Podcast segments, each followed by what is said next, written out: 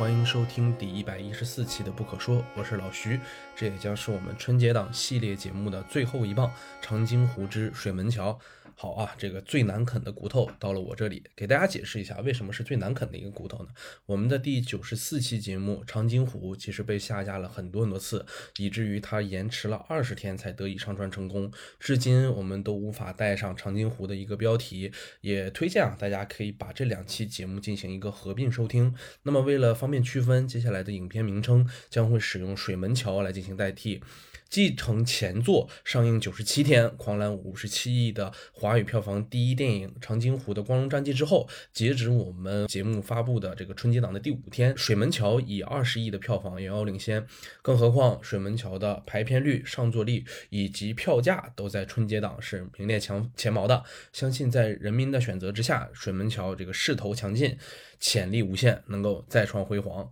影片《水门桥》的导演从前作的三位呢，变成了徐克一位，并且和林超贤还有陈凯歌导演三人共同担任监制。非常有趣的一个现象，就是在开篇的主创人员名单中，唯一署名的徐克导演字幕出现时，和前两位署名的监制其实是相同的字体和大小。哎，也可以得知哈，这种荣辱与共的这种坚毅的决心啊，都是革命的战友们。那么《水门桥》。在创作阵容上呢，延续了前作的主创团队。本片其实本身也就是长津湖的后半部分，加上后来补拍，然后形成的这么一个套拍的影片。所以我们的讨论的主体可能会放在和前作的对比之上。好，那我们开始聊一些影片部分。首先，《水门桥》相比前作，我个人感觉会更像一部电影了。首先体现在两点，第一点，它是一个首尾一致的电影，它没有出现像前作一样莫名其妙的那种结尾的片段，比如放了两个完全跟主段落完全不相干的一个片段。那么在《水门桥》中贯彻始终的是整个七连的一个桥梁攻坚战。第二个，我觉得也是前作中的一个大问题，就是有太多的支线存在，打乱了整个。的叙事节奏，而这一次水门桥非常灵巧的一点就是将整个叙事场所固定在水门桥之上，核心事件就是炸桥，电影围绕着桥开展。当然了，这也都是一些电影的基本要求，但是无可奈何，它相比前作的完成度很高，所以值得肯定。那么本片在一定程度上还肩负起了填前作坑的作用。在前作中，我们比较迷惑的一个点就是段奕宏带着九连的这个点，水门桥的一开篇就揭示了他们一直在断后攻打水门桥。那么作为剧情的连接线索，以及和后来众七连众将完成一个情报的共享，它实实在在的推动了整个剧情的发展。就这个电影本身而可以去讨论了。首先讨论一下现在争议非常大的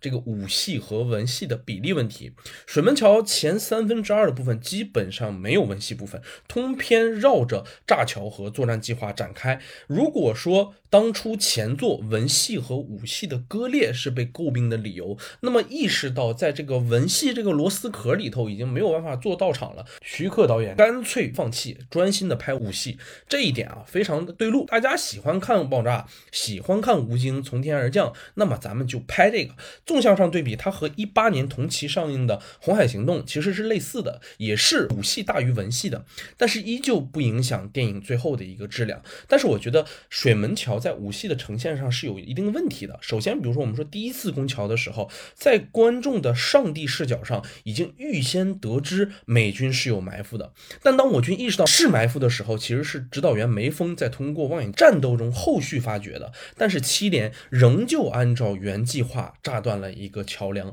而美军的这个设伏形同虚设，在形式上和实际中一样都是这样。指挥官蠢的像一个白痴，而关于这部分。悬念的一个设置也好，是否有在全知视角下让我们看到的一个呃必要性？其实我觉得是值得我们进行一个商榷的，并且影片中曾经在开场的时候出现过一个房子被炸掉的一个镜头，这一个就可以看到是一个非常香港片的一个拍法，或者是林超贤导演的一个拍法。一个楼被炸掉了，同样的景别，不同的机位，我们给你拍四遍爆炸，看起来非常的鬼畜。我觉得他在一八年的时候可能是审美能接受的。一一个东西。但是到了二二年的时候，你是不是要用一些不同的美学风格进行展示？我觉得这个问题是十分有必要的。那么在前作中武戏的部分，其实七连众将士分工非常明确的平和，比如说他就是狙击手，那么有人就是做进攻的，像五万里这样的，他就是负责作为一个投弹手的。但是在这次水门桥，它的战斗的频繁和混乱，如果我们没有明确的兵种作战，仅仅靠进攻方向进行区分，观众不免会产生视觉疲劳。而且，请各位记住，这个片子的前三分之二部分，大概能有两一个半小时到一个小时四十分钟的部分，它一直在这样高频的战斗，没有体现出这种兵种之间的进攻区别，会不会给我们带来这样的一个问题？至少在我的观影的时刻的时候，其实觉得这个点问题还是非常的严重的，并且它还运用了大量的这种多线剪辑的视角，它一边从水泵房展开进行切入，一面又从山上埋伏的人进行切入，另一面又从梅峰他们所带领的那种炮队又进行一个埋伏，多线的这种频繁的一个剪辑，是真的，我觉得让我们整个的审美上也好，或者是观察上有着很模糊的一个区间，我觉得这个可能是他在文戏上一个较大的一个问题。那么关于影片中的暴力和血腥镜头，我觉得是依旧要拿出来进行说的，燃烧的士兵也好，被炮弹击穿的人体爆炸等大量的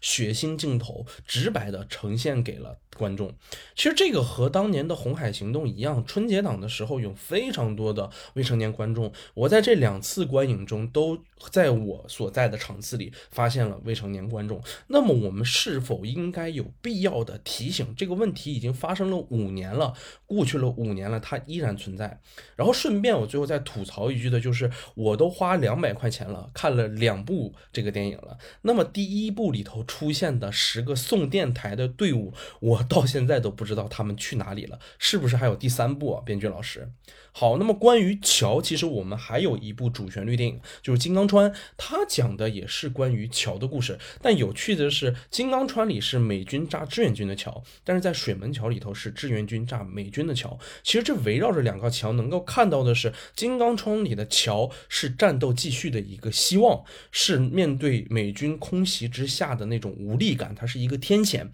但是在水门桥。这里火力压制没有直接的作用在我们的攻桥阶段，仍然是可以通过作战计划以及硬碰硬去实现的。但是在体现这种无力感上，水门桥有一次非常精巧的地方，它放在了阶段性的炸桥结束后。正当我们感受到希望来临了，水门桥被炸塌了，迎接我们的是新一轮的空袭，阻隔了所有的希望。当我们的七连众将们遇到了一个激励事件之后，会被这种瞬间的这种空袭阻隔掉你和生死之间的距离，这是我觉得它很有趣的一个地方。然后还有一点就是，水门桥在吴京所饰演的这个五千里上，可以看到非常多来自智取威虎山的一个影子，无论是整个雪的展示。和雪川之上的这种板车下滑，以及到最后如同战神一般杀入敌群之中，仿佛都在《智取威虎山》里看过。而且在整个水门桥地区的这个空间感也被非常好的展示了出来，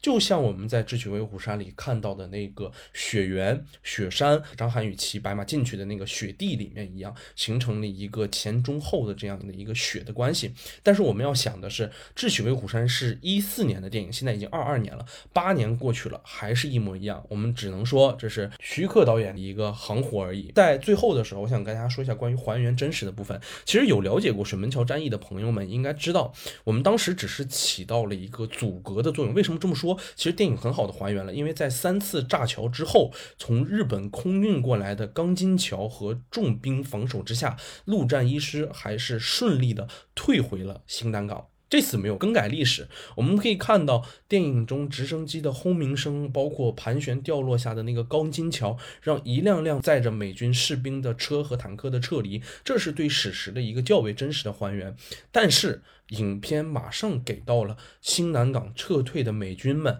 面对战友的死去，面对战争的这种恐怖和残酷，只能无奈的将。威士忌装到了那些尸体的裹尸袋里，把所有的物资爆破，狼狈不堪的逃走。而我们的七连也只剩下了五万里一个人捧着哥哥的骨灰，落点全部落在了个人身上。战争也没有绝对的赢家，所有人所有方都在承受着各自的苦难。但是啊。现实中有人却依靠这里赚得盆满钵满，所以我觉得差不多了，见好就收吧，别再拿爱国当生意了。